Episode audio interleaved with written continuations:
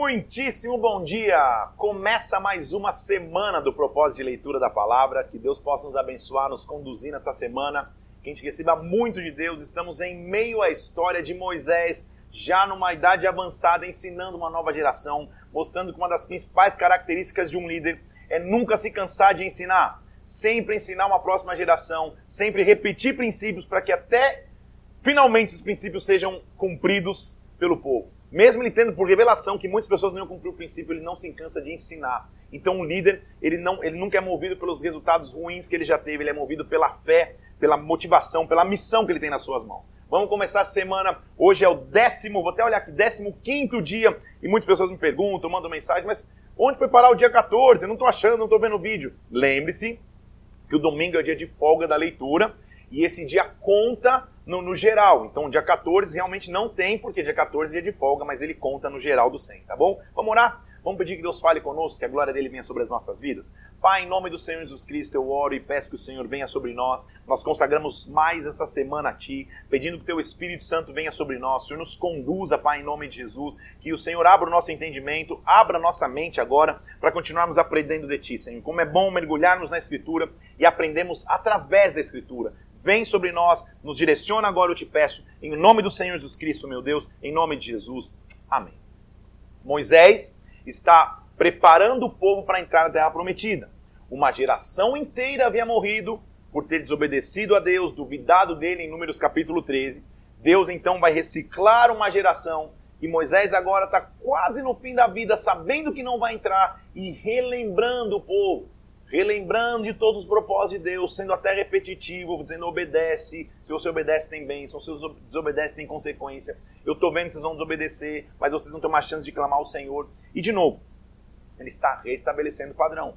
O que o deserto havia feito é que o padrão tinha ido embora. Então, um dos padrões principais que ele vai estabelecer agora, e nossa leitura começa hoje aqui no capítulo 16, é que ele vai restabelecer quais são as festas principais que os judeus deveriam guardar naquela geração. E, e, e, são três festas principais. A primeira, nós já falamos sobre elas, mas ele vai de novo é, retomar aqui. Ó. A primeira é a festa da Páscoa, que vai lembrar a travessia, o que os fez sair do Egito para entrar no deserto para ir para a terra prometida.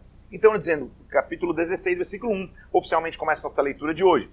Ele diz assim, ó, guarda de celebrar a Páscoa do Senhor teu Deus, que te tirou do Egito no meio da noite. Sacrificarás como oferta de Páscoa no Senhor teu Deus, do rebanho, do gado, onde o Senhor escolher para habitar o seu nome, ou seja, sacrifício. Páscoa é uma festa de sacrifício, de entrega. Versículo 3: O que você vai fazer? Não vai comer nada levedado, nada com fermento. Sete dias você vai comer pães asmos, para se lembrar da aflição do Egito. Você vai se lembrar todos os dias da tua vida. Esta é uma festa de memorial. Não sacrifique na Páscoa em nenhuma das tuas cidades que o Senhor teu Deus te dá. Tenha reverência. Sacrifique, sacrifique, versículo 6, no lugar que o Senhor teu Deus escolheu para fazer habitar o seu nome. Ali você vai celebrar a Páscoa. Então a festa agora, de, as festas judaicas seriam uma festa de ajuntamento. Lembra que ele falou, eu comentei contigo na, na, na, na última live nossa, é, lembra que ele falou, quando vocês entrarem na terra, vocês vão ter uma, um lugar para cultuar, não é cada um do seu jeito, não. Neste lugar de culto, vocês vão lembrar da Páscoa. Depois, nessa Páscoa, então, versículo é, 7, você cozerá e comerá no lugar do Senhor teu Deus. Ele, você vai sair pela manhã, você vai voltar para suas tendas, você vai comer seis dias o pão, e no sétimo dia você vai fazer a Páscoa ao Senhor. Está delimitada então a primeira festa, Páscoa. 50 dias depois da Páscoa é a festa chamada de Pentecostes. Quando a foice começar na seara, você vai contar sete semanas. Quando você começar a trabalhar, e você vai celebrar, celebrar o que é chamado de festa das semanas ao Senhor, ou Pentecoste ao Senhor, com ofertas voluntárias na sua mão, estou no versículo 10 do capítulo 16. O versículo 11 diz: Você vai se alegrar perante o Senhor teu Deus, teu, teu filho, tua serva, tua filha, o levita, todo mundo na sua cidade, o estrangeiro, a viúva, você vai consagrar ao Senhor teu Deus, que está no meio de ti, no lugar que o Senhor teu Deus escolheu para habitar o seu nome. Lembrando que você foi servo no Egito, cumprindo os seus estatutos, faça a festa. Então, é, Páscoa, 50 dias depois o Pentecoste, a festa que começa a festa das semanas, e Logo depois, no final da colheita, a festa dos tabernáculos, ou a festa das tendas. Versículo 13 diz: comemore a festa dos tabernáculos, celebre porque você recolheu na tua eira e no teu lagar você teve colheita. Três vezes ao ano, então, você vai aparecer perante o Senhor, no teu Deus, na festa dos pães asmos, que antecede a Páscoa, né? A festa das semanas, que é o Pentecostes, no versículo 16, e a festa dos tabernáculos. Não, olha, olha como você aparecer perante o Senhor, é um conceito que a gente tem que ter até hoje. Não aparecerá de mãos vazias perante o Senhor. Que cada um, versículo 17, ofereça na proporção que se possa dar, segundo a bênção que o Senhor teu Deus lhe concedeu.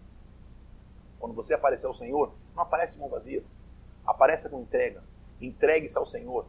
Entregue a Ele aquilo que você tem de melhor. É isso que Ele está ensinando como princípio. Então, três vezes ao ano, pelo menos, vocês vão se unir na festa da Páscoa, na festa das semanas, na festa do Pentecoste e na, e na festa é, é, é, na festa dos tabernáculos, na festa das tendas. Você vai aparecer perante o Senhor, perdão, na festa dos pães asmos, das semanas e na festa dos tabernáculos, na festa das tendas. Páscoa, semanas Pentecoste, né?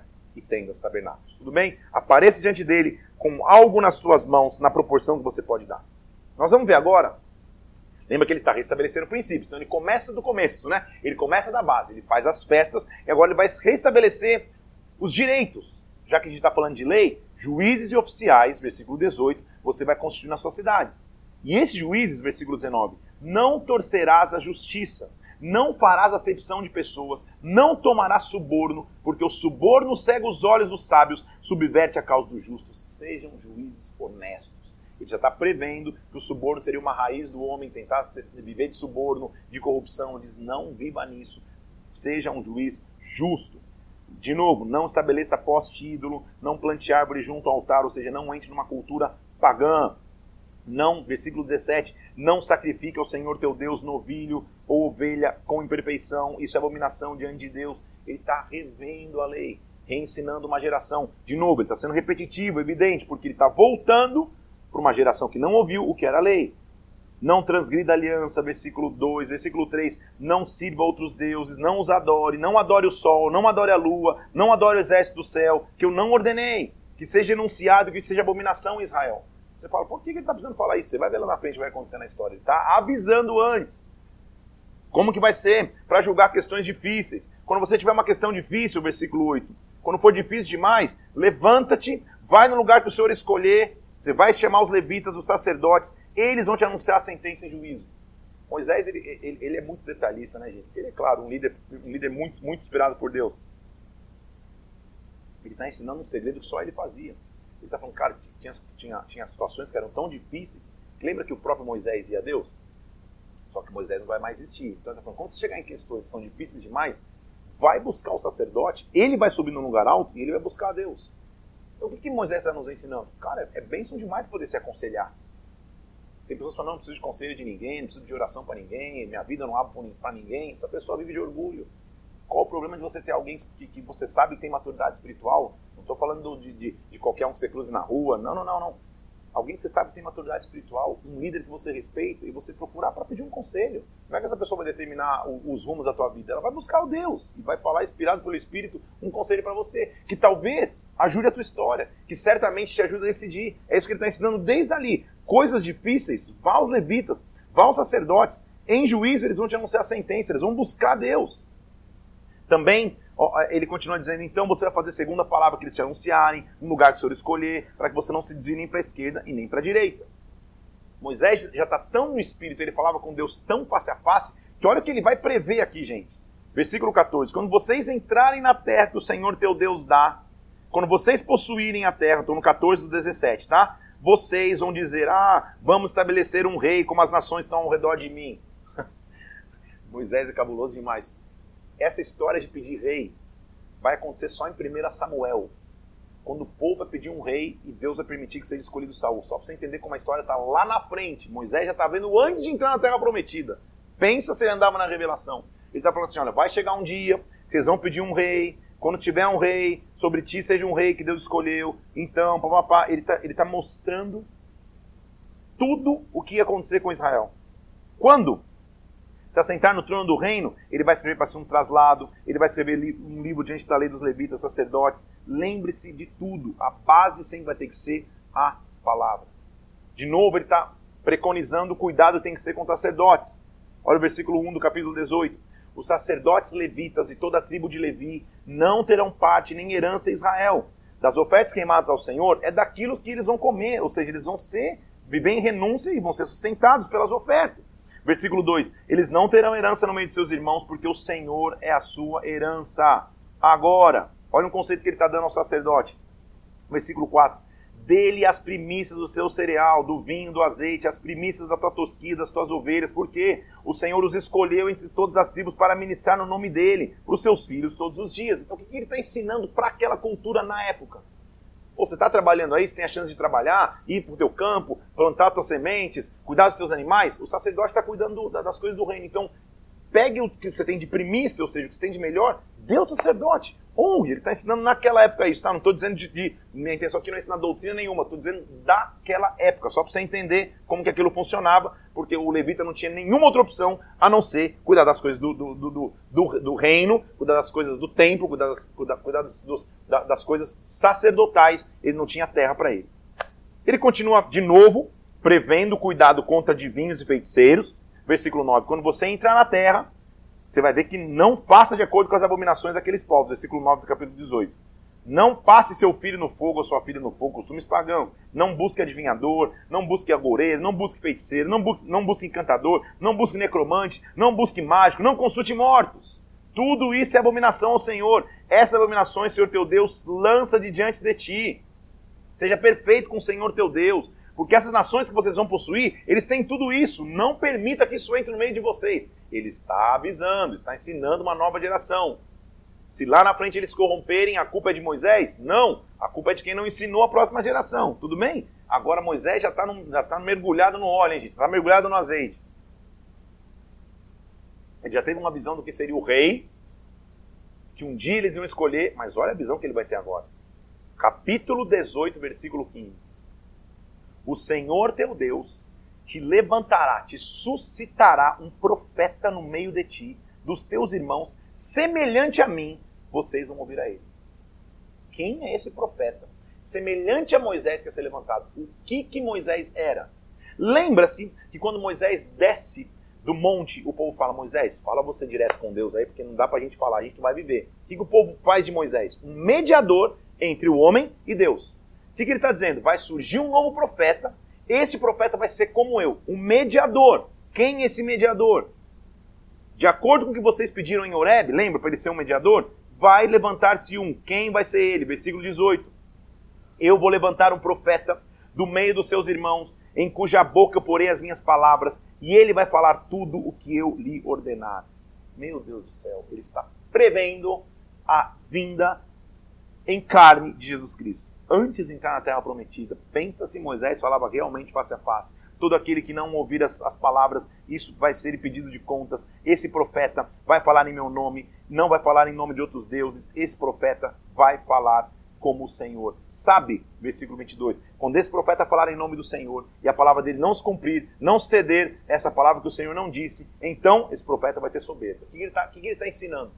Qual que é o, o parâmetro para entender se o, se o profeta vem de Deus ou não? Se ele fala em nome de Deus e se cumpre, ele é profeta, evidente. Se ele fala e as coisas não acontecem, ele não é profeta verdadeiro. Mas quer dizendo, vai surgir um profeta na linhagem, como eu, o mediador entre o homem e Deus. Ele está prevendo o próprio Jesus Cristo. De novo, ele está sendo repetitivo e ele vai voltar estabelecendo padrões de cidades. Lembra que eu te falei que tinha cidade de refúgio? Aquela cidade que a pessoa ao matar alguém, lembra que a lei mosaica era olho por olho e dente por dente. Então, matou, morre. Assassinou, vai ser morto. Então, o que ele está dizendo? Se alguém matou alguém involuntariamente, tem que ter uma cidade de refúgio para a pessoa não ser morto por nenhum justiceiro, para ele esperar ali o julgamento. Olha lá. Quando o Senhor teu Deus eliminar as nações da terra que o Senhor vai te dar, três cidades, versículo 2, do capítulo 19, você vai separar no meio da tua terra. Essa cidade, você vai preparar o caminho para que nela seja acolhida todo homicida. Então existiria uma cidade, refúgio, onde o homicida teria a chance de esperar o seu julgamento. Cidade, refúgio. Que cidade é essa? Neste caso, versículo 4, se o homicida estiver nela que sem querer ferir o seu próximo, para que ninguém o aborreça, ou seja, se ele matou e não tem culpa, ele vai esperar lá para que o vingador de sangue não chegue. Então eu te ordeno, separe três cidades e guarde os mandamentos, para que ali ele tenha uma acolhida, para que um sangue inocente não se derrube na sua terra. Porém, Se alguém aborrecer ao seu próximo com armas mortais, versículo 11, então os anciãos vão entregá-lo na mão do vingador de sangue para que ele morra. Lei é lei e a lei é ser cumprida. Ele só está abrindo um, um espaço para que as pessoas pudessem ter a chance de ser inocentadas se elas não tivessem culpa. Quem é a minha cidade de refúgio? Quem é a tua cidade de refúgio? Fica pensando aí. Quem livrou-me das culpas que eu tinha? Ele fala sobre testemunhas, de novo, ele está colocando coisas na lei, olha lá. Né? Não mude os marcos do teu próximo, versículo 14, ou seja, não muda os limites da tua herança, é, os limites que eu te dei, que, que foram divididos, vão ser para sempre. Não levante só uma testemunha contra alguém, tem que ter pelo menos duas ou três testemunhas para estabelecer um fato. Ele está ele, ele tá indo no detalhe do detalhe. Vai, vai, vai, vai ter uma, um, um, um, julgamento de alguém, não dá para ser a palavra de um contra de outro. Tem que ter duas testemunhas para provar se a pessoa está certa ou não. Aí ele continua dizendo né? Tudo tem que ser feito. É, não olhe com piedade para ninguém, versículo 21, é vida por vida, olho por olho, dente por dente, mão por mão, pé por pé. Que, a, que, a, que o peso da lei venha para aquele que infringir a lei. Agora ele vai falar sobre a guerra. Quais são as, as, as, as leis na guerra? Quando você sair para lutar com os teus inimigos e você vir cavalos e carros, um povo maior do que o teu, não tenha medo, pois o Senhor teu Deus que te fez sair da terra do Egito, ele está contigo. Nós temos um Deus das guerras. Nós temos um Deus das lutas. Nós temos um Deus que cuida de cada um de nós. O que ele está dizendo é isso. Quando você sair para a guerra, se tiver um exército maior do que você, persevere, continue. Porque, versículo 4 do capítulo 20, o Senhor vosso Deus é quem vai convosco. Ele vai lutar contra os vossos inimigos para vos salvar. Ele é Deus. Ele é Senhor. O que ele está dizendo? Olha, Vamos só ter uma, uma um, um, um, protocolo antes da guerra? Quando vocês forem guerrear, lembra que ele está transformando uma nação de agricultores em, em, em, guerreiros, né? E ele falou: quando vocês forem guerrear, faz o seguinte, versículo 5. Cheguem e assim: ó, se alguém construiu uma casa nova, não consagrou a casa, volta para casa. Se alguém plantou uma vinha e não desfrutou, volta. Se alguém está desposado e ainda não casou com a mulher, volta para casa. Se alguém está com medo, está com o coração tímido, volte para casa. Ou seja, na guerra eu só quero guerreiro. Se alguém te aproximar de alguma cidade, não luta contra ela, oferece paz primeiro, versículo 10. Se a resposta for de paz, fique tranquilo, sub, subjuga as pessoas a trabalhar. Se eles não quiserem fazer paz contigo, então você vai sitiar a cidade, o Senhor vai dar, versículo 13, a cidade na tua mão.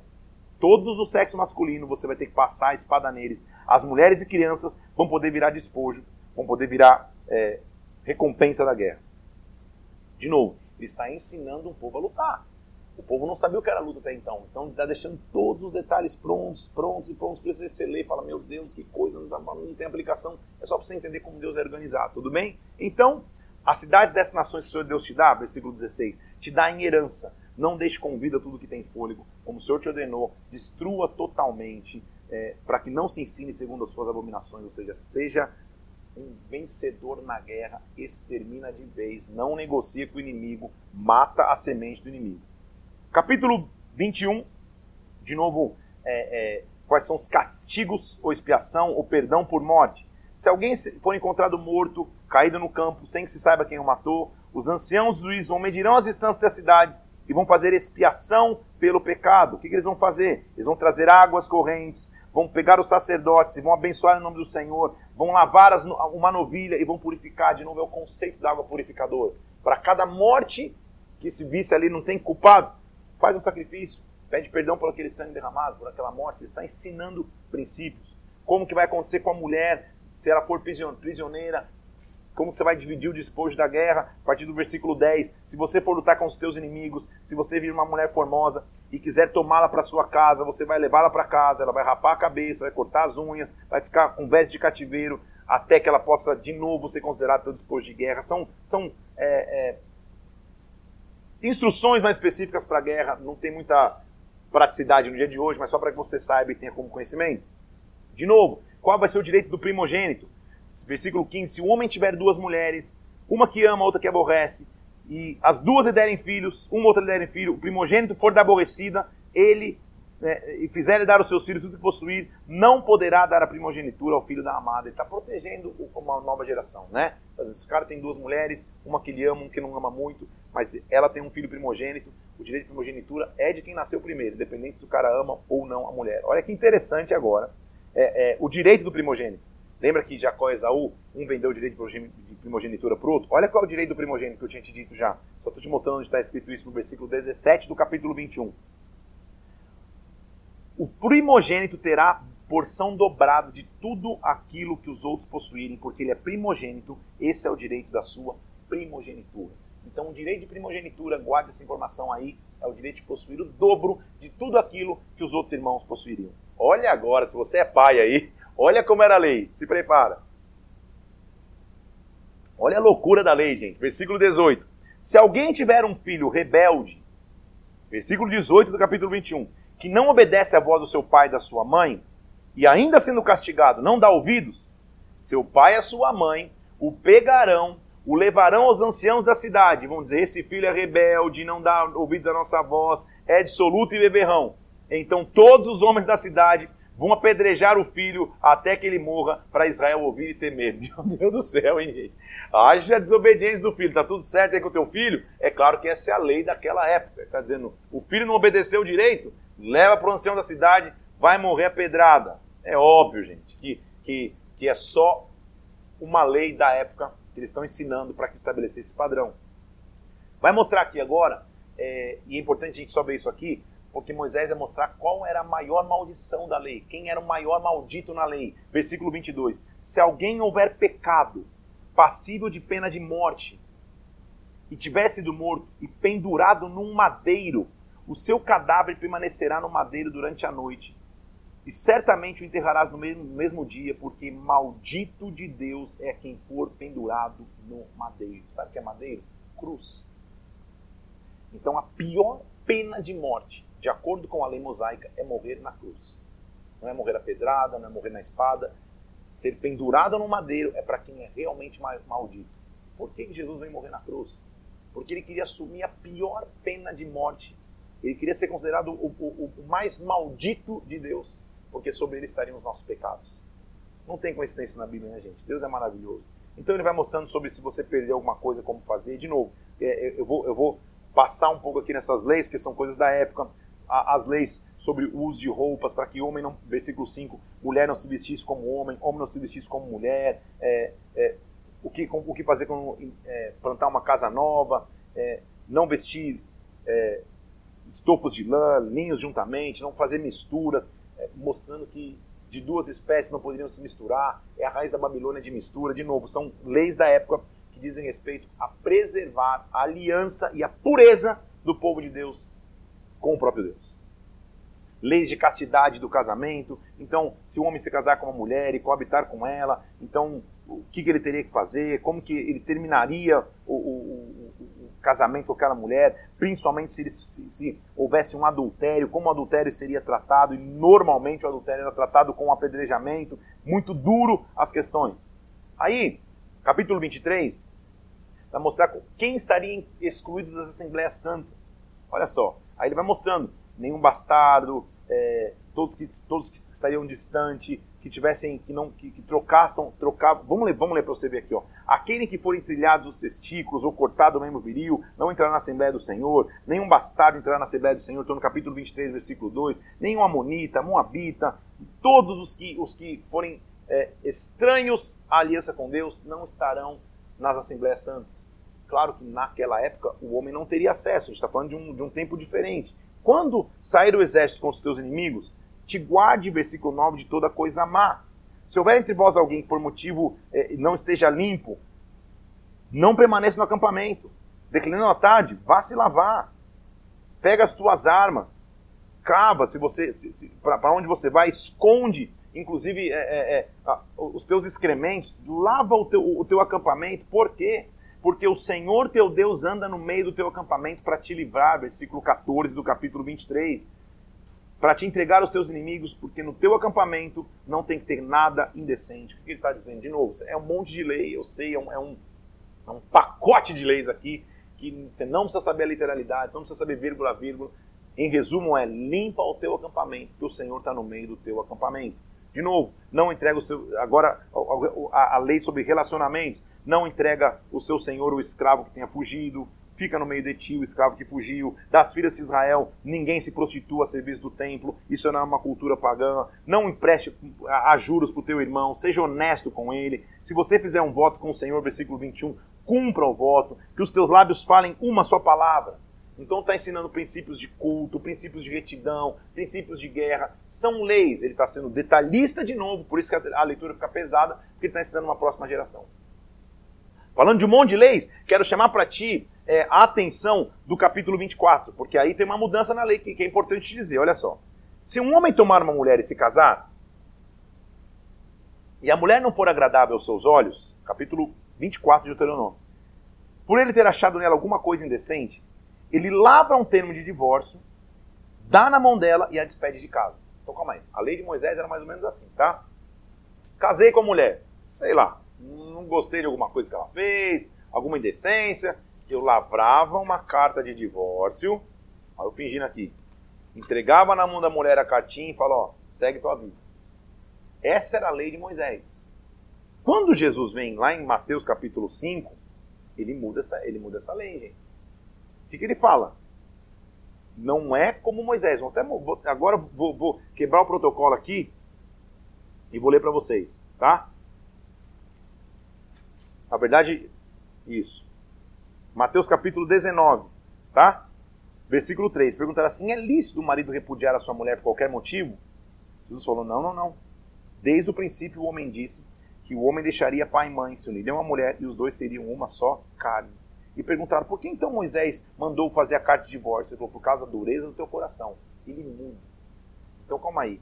Não é casamento, não é mais só, ah, não estou mais com vontade, escreva a carta de divórcio. Não. Casamento é ele coloca lá é, é, quais seriam os requisitos da, da lei nele para que um divórcio acontecesse. Só para te, te dar bem claro isso, para você não usar um texto de forma errada e fora de contexto. Então ele continua dizendo aqui é, como que você cuidaria ou como que você desposaria uma mulher naquela época da lei. Leis de caráter humanitário, ele continua dando no versículo, no capítulo 24 se um homem for recém-casado, que ele não vá para a guerra, que ele fique um ano livre, para que ele não para que ele promova felicidade à mulher que ele casou. Ele vai de detalhe detalhe. Cuidado da lepra, lembra de Miriam, como ela foi desleal, o que aconteceu com ela no meio do caminho. Não perverta o direito do estrangeiro. Capítulo é, 23 e 24 são só leis. Depois você, você já deve ter lido, então você vai ler com calma todas as leis que ele vai reestabelecendo com Israel. E de novo, olha o capítulo 25. É, quando você tiver contenda, traga para o juízo, se houver culpa, se merecer açoites, o juiz determina uma surra de açoites, e a surra de açoites é de, de um número de, de açoites segundo a sua culpa. 40 açoites vai dar para ele, não mais do que isso. Porventura, se der mais do que esse, teu irmão fique é, é, é, é com atenção aos seus olhos. Então ele está estabelecendo penas e culpas. A pior pena seria 40 açoites, é, é, que foi o que Jesus teve, inclusive, lá na frente. De novo, a gente já tinha falado de uma lei que acontece no versículo 5 do capítulo 25 aqui, que é a lei do levirato. Se você lembra comigo, era a lei que um herdeiro poderia comprar de volta a terra que tinha se perdido. Era mais ou menos isso. Um parente, no decorrer da vida, perdeu a terra, foi vendida para alguém. No, no, jubileu, essa terra podia ser readquirida, readquirida, pegada de volta e cuidada por alguém. Além disso, na lei do levirato, se uma mulher ficasse viúva, um parente próximo, um irmão, um, um, tio, um primo, poderia assumir o cuidado com essa viúva e com seus filhos. Tudo bem? Só para a gente lembrar de tudo isso. A partir do 26, ele vai mostrar, nós vamos até o 29, né? Se eu não me engano aqui. Isso, vamos até o 29. A partir do 26, ele vai mostrar as primícias que o povo tinha que dar na terra. De novo, por que ele fala de primícias? Porque quando quem lembra de primícia, lembra que quem cuida de tudo é Deus. Primícia é o que se faz em primeiro lugar. Não diz respeito só a, a, a, a finanças, a moeda, diz respeito ao que se faz em primeiro lugar. A primícia do teu tempo tem que ser de Deus. A primícia da tua busca tem que ser de Deus. A primícia da tua leitura tem que ser de Deus. O que você faz de melhor. Ele está ensinando esse conceito de primícias da terra. Porque, evidente, ali eu estou falando para agricultores. Então, versículo é, 1 do capítulo 26. Ao entrar na terra que o Senhor teu Deus te dá por herança, para você habitá-la e possuir, pegue a primícia, versículo 2 do capítulo 26, de todos os frutos que você recolher da terra que o Senhor te dá, coloca num cesto, vai no lugar que o Senhor teu Deus escolheu para habitar, virás naquele dia do sacerdote, que eu declaro que sob o juramento de Deus teus pais, o sacerdote vai pegar o cesto da tua mão e vai apresentar diante do Senhor teu Deus.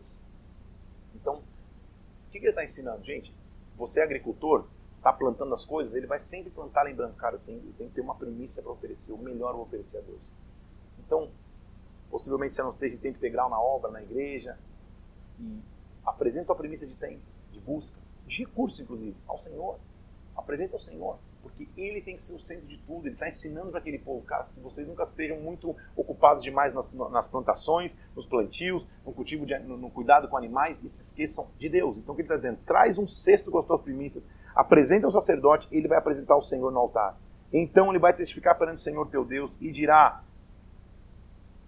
Arameu, prestes a, a, a, perecer foi meu pai e desceu para o Egito. Arameu é um dos nomes de Jacó, tá? E ali viveu como estrangeiro com pouca gente. E ali veio ser a nação grande, forte, numerosa. Vai lembrar da história, de como os egípcios nos maltrataram, nos afligiram. Mais, versículo 7, nós clamamos ao Senhor. Ele nos tirou do Egito com a mão poderosa. Ele nos deu essa terra que mana leite e mel. Lembre-se do que ele já fez por você. Lembre-se de que ele já foi um Deus grande então, versículo 11: Você vai se alegrar por todo o bem que o Senhor teu Deus te deu, a ti e a tua casa, a tu e o levita estrangeiro que está no meio de ti. Então, ele está ensinando ao conceito de primícia, do que se faz em primeiro lugar. Além disso, o que ele está dizendo? Também, versículo 12: Quando você separar os dízimos da tua colheita no ano terceiro, que é, o, que é dos dízimos, então dará ao levita, ao estrangeiro, ao órfão, à viúva, para que comam dentro das tuas cidades se fartem. Então ele está ensinando o conceito de, de, da, das tuas primícias de você trazer para o sacerdote para ele apresentar a Deus e também da, dos teus dízimos, da décima parte das tuas colheitas ou dos teus rebanhos para você apresentar um levita, o sacerdote, ao Senhor. Para que você não coma dos teus dízimos. Versículo 14. Dos dízimos eu não comi no meu luto e deles nada tirei, estando imundo, nem deles dei a casa de algum morto. Eu obedeci a voz do Senhor que me ordenou, foi assim que eu fiz. Mais uma vez, ele vai voltar a exortar o povo em relação à obediência. Hoje, versículo 16 do capítulo 26, o Senhor teu Deus te manda cumprir estatutos, juízos, guarda-os e cumpre-os de todo o teu coração e de toda a tua alma. E hoje, versículo 18, se te fizer, serás seu povo próprio, como te disse, e guardarás os teus mandamentos. Vai te exaltar em louvor, por renome e glória. Santo é o Senhor teu Deus, como tem dito. Lembre-se da aliança com Deus. Respira um pouco aí. De novo, eu sei que as, as, as leituras de Deuteronômio são, são é, é, é, não é sopinha, é, é um caldo grosso. Porque diz muito respeito ao costume da época. A essência que tem que ficar é Moisés está ensinando toda uma geração. Ele não se cansa de ensinar. Para que a geração pudesse aprender, principalmente do que é bênção de obedecer a Deus, de ter aliança com Deus. Ele vai fazer então um terceiro discurso. Ele já tinha feito dois discursos, agora ele vai começar um terceiro, capítulo 27. Ele diz: Olha, Moisés disse aos anciãos de Israel que deram ordem ao povo, dizendo: Guarda os mandamentos que hoje eu te ordeno. No dia que vocês passarem o Jordão, a terra que o Senhor teu Deus vai te dar, levante pedras grandes. Quando vocês passarem, escreva nessas pedras as palavras desta lei quando vocês entrarem na terra que mana leite e mel, como o Senhor prometeu aos teus pais. De novo. O que ele está? Escrever na pedra era mais ou menos pega e anota, para ninguém esquecer. Quando vocês passarem, escreve tudo que eu estou falando. Escreva nas pedras. Para quê? Quando vocês passarem o Jordão, versículo 4, levante essas pedras que hoje eu te ordeno no Monte Ebal e as cairás. Edifica ao Senhor um altar. Coloca um altar de pedras sobre os quais não manejarás instrumentos de ferro. Junte pedras toscas, pedras primárias. Edifica um altar ao Senhor, ofereça-lhe holocaustos, ofereça ofertas pacíficas. Nessas pedras, escreva distintamente as palavras da lei. O que ele está querendo dizer? Levante ao Senhor um altar. Essa, inclusive, é a nossa frase de hoje aqui, ó. Dia 15. Levante ao Senhor um altar. Por que isso? Altar é memorial, gente. Quem escreve ao Senhor um altar, quem escreve, quem levanta ao Senhor um altar e escreve o que ele fez, não esquece as suas promessas. Então o que ele está dizendo? Quando vocês entrarem, põe uma pedra ali e escreve o que eu fiz, para que as futuras gerações leiam, para que os outros saibam. Levanta ao Senhor um altar. E ele está dizendo: nessas pedras escreva as palavras da lei. Falou Moisés justamente com os sacerdotes levitas e todo Israel, dizendo: olha, guarda silêncio e ouve, ó Israel. Hoje vieste a ser povo do Senhor teu Deus. Obedece à voz do Senhor, cumpra os mandamentos e estatutos que hoje eles te ordenam.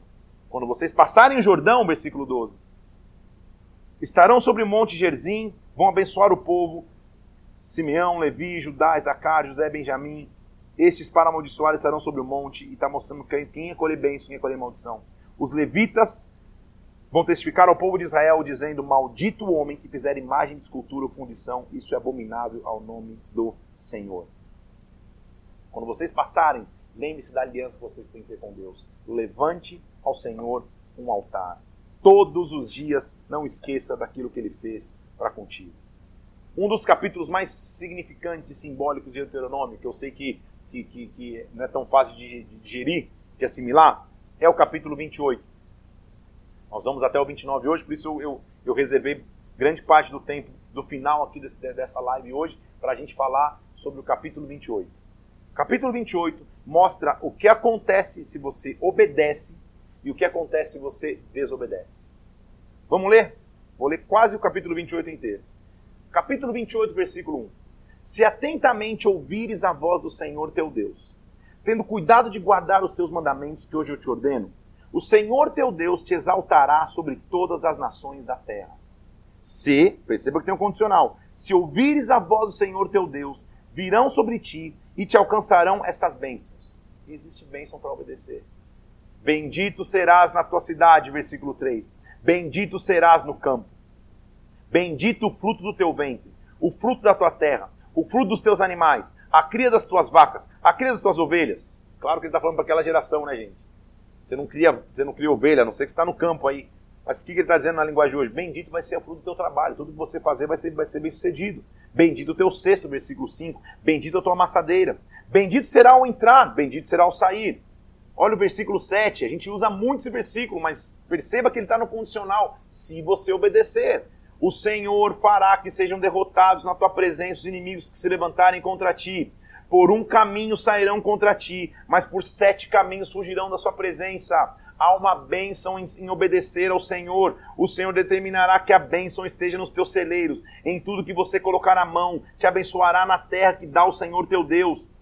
O Senhor te constitu constituirá para si povo santo, como jurou, para guardar os seus mandamentos, para andar nos seus caminhos, todos os povos da terra verão que é chamado pelo nome do Senhor e terão medo de ti. O Senhor te dará abundância de bens no fruto do teu ventre, o Senhor é, no fruto dos teus animais, no fruto do teu solo, na terra que te prometeu. Olha o versículo 12.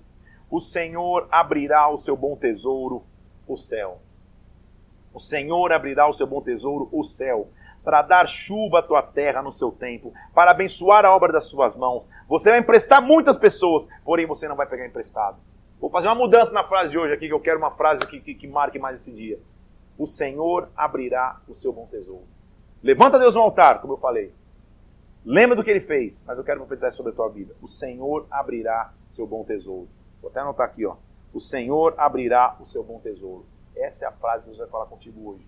Que Ele abra o tesouro sobre ti, que Ele marque a tua vida com glória, que Ele marque a tua vida com unção, que Ele marque a tua vida com a presença dEle. Se você obedecer, Ele continua dizendo lá no versículo 12, ó.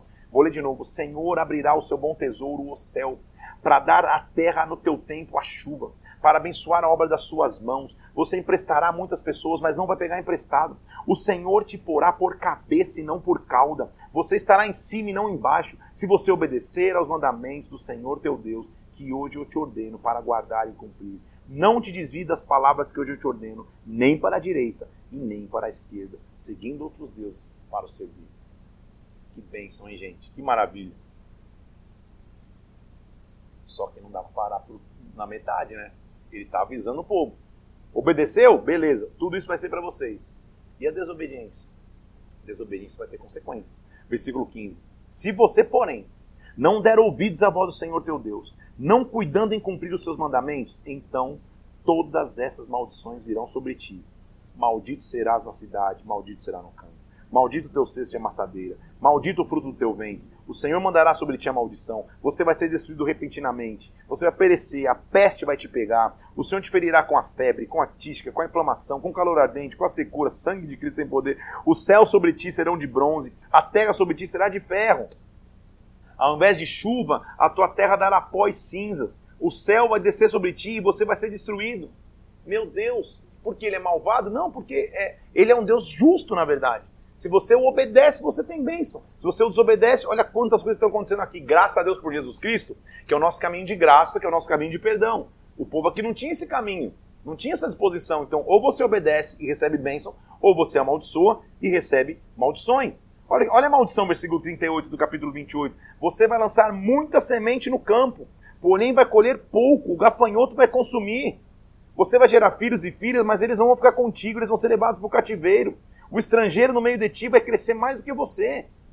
Você vai ter fome, versículo 48, nudez, vai ter falta de tudo, você vai servir os inimigos. Então ele está avisando antes, mostrando, gente, queiramos ter com Deus aliança. Queiramos ter com Deus promessas. Queiramos ter com Deus caminho pelo qual ele tem a redenção. Ele está oferecendo no mesmo capítulo bênção ou maldição. O que esse povo vai escolher? Para mim, para você, que vamos escolher obedecer a Deus em todas as coisas, o Senhor abrirá seu bom tesouro. O Senhor vai abrir seu bom tesouro. Essa é a frase que eu quero que fique no teu coração aí hoje. Ele vai abrir um bom tesouro para você. Ele vai abrir um bom tesouro para sua casa. Ele vai tocar a tua vida com glória, com unção e com poder.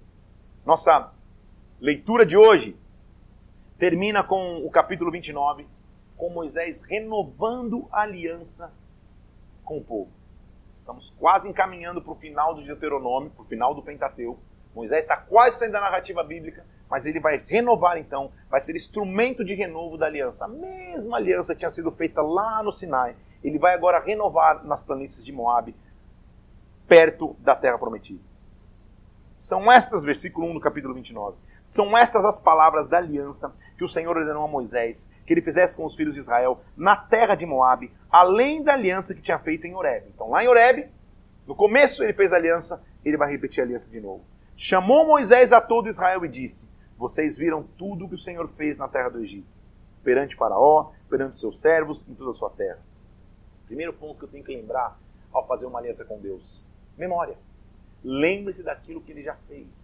Lembre-se dos milagres que ele já proporcionou. Lembre-se daquilo que ele já realizou. Então ele vem dizendo: lembra do que eu já fiz. Grandes provas, versículo 3: os vossos olhos viram grandes sinais e maravilhas. Porém, o Senhor não vos deu coração para entender, nem olhos para ver, nem ouvidos para ouvir até o dia de hoje. Hoje vocês estão tendo a revelação do que vocês viveram. 40 anos, olha o que ele fez. Versículo 5: 40 anos eu vos conduzi pelo deserto. Não envelheceram sobre vós as vossas vestes. Não se gastou a sandália do pé. Eu falei isso já aqui. Vocês não comeram e não beberam vinho, nem bebida forte, vocês sabiam que era o Senhor. Então vocês saíram ao meu encontro, eu lutei por vocês, nós tomamos a terra, vocês receberam por herança. Então vamos renovar. Como? Versículo 9. Guardai, versículo 9 do capítulo 29. Guardai, pois, as palavras dessa aliança. Cumpra para que você prospere em tudo o que você fizer. Você, todo mundo está aqui hoje perante o Senhor, vocês, cabeças das tribos, vocês, anciãos, todos os homens de Israel, a nação tinha se reunido para que ele fizesse uma realiança, para que Deus pudesse começar com os seus filhos. Para que vocês estão aqui hoje? Para que, versículo 12, para que entres na aliança do Senhor teu Deus, que no juramento que hoje o Senhor teu Deus faz contigo, para que hoje te estabeleça por seu povo, ele seja o seu Deus, como tem prometido, como fez com Abraão, Isaque e Jacó. Como Deus é maravilhoso, né, gente? Porque ele sempre dá ao seu povo uma chance de recomeço sempre dá uma chance para que você possa começar. Ele diz, porque eu tinha aliança com Abraão, com Isaac, com Jacó. Vamos começar de novo? Vamos estabelecer de novo a nossa aliança? Olha o capítulo, capítulo 29, versículo 14. Não é somente convosco que eu faço essa aliança de juramento, porém com aquele que hoje aqui está conosco perante o Senhor nosso Deus e também com aquele que não está aqui hoje conosco. Para aqueles que vão vir à frente, essa aliança vale. Para que vocês saibam que como habitamos no Egito, como passamos pelas nações, como vocês viram suas abominações e ídolos, para que entre vós não haja homem, nem mulher, nem família, versículo 18, nem tribo, cujo coração se desvie para servir outros deuses, para que não haja entre vós raiz venenosa ou amarga, para que ninguém ouvindo essas palavras de maldição se abençoe no seu último, dizendo: Eu vou ter paz, mesmo que eu seja perverso. O Senhor não vai perdoar aqueles que estiverem em maldição. O Senhor vai separar das tribos. Então, versículo 22 dirá a geração vindoura aos vossos filhos que se levantem depois de vós, e o estrangeiro que virá nessas terras, como estará afligido aquele que não tem aliança com Deus. Por último, ele diz assim: O Senhor, versículo, vou ler, vou ler o, o, o, o 26, 25. Se você preferir aliança, olha o que ele vai dizer: Porque vocês desprezaram a aliança que o Senhor fez com seus pais, serviram outros deuses, não conheceram o Senhor, a era do Senhor se acendeu, o Senhor se arrancou com ira e seu furor. A única coisa que eu quero que vocês saibam é que as coisas encobertas, versículo 29, pertencem ao Senhor nosso Deus, porém as reveladas nos pertencem, a nós, aos nossos filhos para sempre, para que compramos as palavras desta lei. Esse princípio é importante que Moisés está ensinando. Falou, enquanto vocês não sabiam, tudo bem, é encoberto, pertenceu ao Senhor. Você foi ensinado na lei agora. Eu te ensinei todos os princípios. Agora você tem responsabilidade pelo que você aprendeu. Há um princípio que eu quero que você entenda. Então, há um período de ignorância, em que você não sabe, peca porque nem sabe. Agora, ciente do que é pecado, ciente do que é desobediência, mesmo assim, escolher desobedecer, escolher pecar, você tem responsabilidade sobre isso. Então, queiramos ter com Deus, irmãos, efetiva aliança. Estamos caminhando para o fim de Deuteronômio. Eu sei que Êxodo, Êxodo não, principalmente Levítico, Números e Deuteronômios são, e Deuteronômio são, são leituras fortes. São coisas que dizem muito respeito à época, mas que são importantes para que você saiba. O Pentateuco não tem que ser o Pentateuco, a Torá, né, que se chama na, na, na, na, na linguagem judaica, o Pentateuco não tem que ser um trecho da Bíblia que você pula. Tipo, vou pular, já vou começar na história de Josué. Não, não, não, não. Leia, entenda. O que a gente tem que extrair de tudo que a gente leu até então? Alguns pontos eu quero te lembrar. Primeiro, Deus é capaz de quebrar a escravidão. Primeiro ponto. Não há escravidão que dure para sempre. São 430 anos escravos no Egito. Deus manda um libertador e tira. Segundo ponto, então. Deus sempre se lembra de suas promessas. Ele lembra de suas promessas e levanta um libertador para que tire os seus filhos de lá. Terceiro ponto, Deus vai nos usar nos nossos limites. Moisés, se você lembra comigo, era um, era um gago. E Deus o chama para falar com o faraó, para que falando com o faraó o povo pudesse ir. Quarto ponto, Deus vai mostrar o seu tamanho poder. Porque não importava a imponência de faraó, Deus manda as pragas mandando as pragas, ele tira o seu povo de maneira milagrosa. Quinto, Deus sempre vai exigir dos seus filhos entrega, sacrifício, planejamento. É tudo que está acontecendo no, no, no, no, deserto. Aprenda a confiar, confiar, aprenda a se planejar, aprenda a depender de Deus.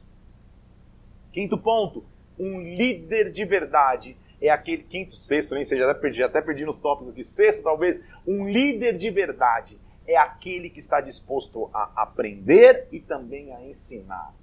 A ouvir de alguém e ensinar alguém. Moisés, uma vez ouviu de Jetro, um conselho, que fala, cara, levanta líderes aí, e ele obedece. Moisés, quando foi viajar, lembra que ele pede ajuda do cunhado? Tipo, vamos comigo, você, me, você me indicar o caminho? Moisés era ensinado, mas Moisés também ensinava.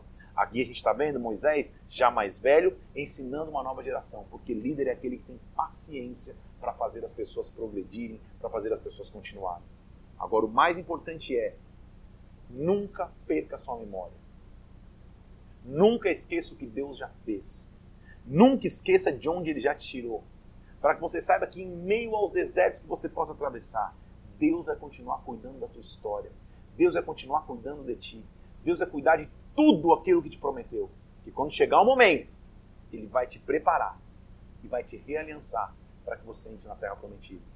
O povo está tendo essa, essa chance. Eu quero que você também tenha aqui. Só você sabe, talvez, que pontos da tua aliança com Deus foram feridos. O quão próximo ou quão distante você está da aliança com Deus. O quanto que o deserto fortaleceu ou talvez enfraqueceu a tua fé. Antes de atravessarmos, como vamos fazer, antes de entrarmos na terra prometida, eu quero te dar chance. Faz uma aliança nova com Deus hoje. Como o povo teve a chance, através de Moisés, de ouvir os benefícios da bênção, os e, e, e, as, e os, os malefícios da maldição, da desobediência. Tenha você hoje uma chance. Você, com você mesmo, na presença de Deus, de se realiançar com Deus. Se é qualquer pontinho da tua vida que se afastou um pouco do que seria o propósito do Pai, use esse momento essa manhã essa tarde, essa noite, onde você estiver aí assistindo ou ouvindo, use esse momento, desse dia, para se realizar com Deus. Porque tem uma terra prometida chegando. E nessa terra prometida, eu vou viver os propósitos, as promessas, o que até então estava estabelecido por ele. Como Moisés disse aqui no, no capítulo 29, versículo 29, o que era encoberto eu não podia saber, não sabia. Agora que eu sei, eu tenho que cumprir essa palavra da lei. Nós já aprendemos aqui que a lei ela não é pesada para aquele que obedece. Então obedeça a aliança que você tem com o Pai. Obedeça a aliança que você tem com Deus. Foque-se na presença do Senhor, para que em nome de Cristo você possa permanecer forte, você possa permanecer, permanecer ileso, e quando você pisar na terra prometida, como Moisés já falou aqui, você não pisa lá falando, ah, foi o meu braço que conseguiu, foi que conquistei. Não. Deus vai ser contigo no deserto, como a gente já falou no, na última live. E Ele vai abrir o seu bom tesouro para você. O tesouro é o céu. Deus vai abrir o seu bom tesouro. Vamos falar a frase de hoje? O Senhor abrirá seu bom tesouro. Nós estamos terminando esse momento aqui, que tem que ser um momento reflexivo mesmo, de você falar, Senhor, se algum momento eu ferir aliança contigo, eu não quero ser como os filhos de Israel que estão ali tendo que lembrar toda hora e, e, e, e toda hora tem que ser relembrados de, de, um Deus que faz grandes coisas, um Deus que faz grandes milagres. Não só julgue, fala, meu Deus, como que esse povo que o Senhor abriu o mar, a nuvem, não sei o quê, o Senhor fez grandes milagres, como que estão sendo ser lembrados todo dia? A gente tem que ser lembrado todo dia da aliança que nós temos com Deus. Deus possa te abençoar. Quero te incentivar algumas coisas aqui. Se você não se inscreveu nesse canal ainda, inscreva-se nesse canal do YouTube. Felipe Parente, que você está aqui, escreva, recomende para alguém. Vamos nos inscrever nesse canal aqui para a gente cada vez mais tornar esse, esse conteúdo relevante. Segunda coisa, curta esse vídeo, dê um like nesse vídeo, compartilhe esse vídeo com alguém para que mais pessoas tenham acesso à palavra. Escute essa palavra no Spotify. A cada dia a gente tem subido. O Spotify tem alguns rankings, sabe, de categorias. E cada dia, por maneira milagrosa da parte de Deus e pela tua ajuda, pela tua colaboração, a gente está subindo nos rankings do Spotify. A cada dia tem mais pessoas ouvindo a palavra de Deus em áudio também. Então escuta de novo, durante o dia estuda de novo, escuta de novo, recomenda para alguém para escutar no Spotify e a gente poder cada dia ter uma audiência maior ainda de pessoas recebendo da palavra. Vai lá no Instagram, PR Felipe Parente ou Parenteflix, vai nos dois. Comece a seguir se você não segue. Comenta lá nesse post de hoje que vai estar escrito: O Senhor abrirá seu bom tesouro. Que Deus te abençoe, Deus te guarde, que você tenha um dia cheio da presença de Deus, aprendendo que com Ele nós temos sempre a chance de fazer uma aliança renovada. O Senhor vai abrir o seu bom tesouro. Deus te abençoe. Até amanhã. A gente continua em nome de Jesus.